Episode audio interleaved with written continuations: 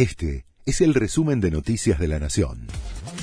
La Nación presenta los títulos del jueves 28 de abril de 2022. La oposición se une para impulsar la boleta única en las próximas elecciones.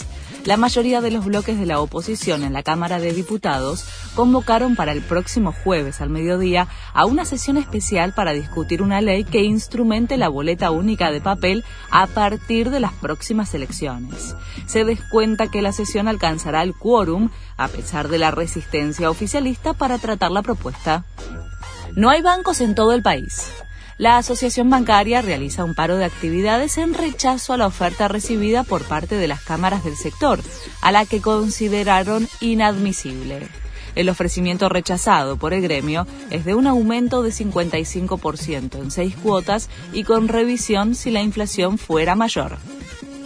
Comienza la 46 Feria Internacional del Libro en la ciudad.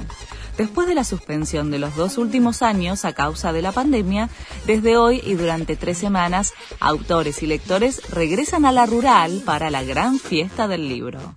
Hoy es el acto oficial con autoridades, funcionarios y escritores en la sala y se esperan discursos de alto voltaje por parte de los oradores. Ucrania recibió una dotación de anticonceptivos frente al aumento de víctimas de violación. El lote de 25.000 paquetes del medicamento, también conocido como píldora del día después, responde al aumento de informes de violaciones desde el comienzo de la invasión rusa. También fueron enviadas píldoras abortivas para tratar a las víctimas de violencia sexual por parte de las tropas rusas. Gran triunfo de River para avanzar en la Libertadores. Le ganó 2 a 1 a Colo Colo en Chile con goles de Matías Suárez y Ezequiel Barco. De esta manera, el equipo de Gallardo lidera con comodidad su grupo y se encamina a la clasificación. Este fue el resumen de Noticias de la Nación.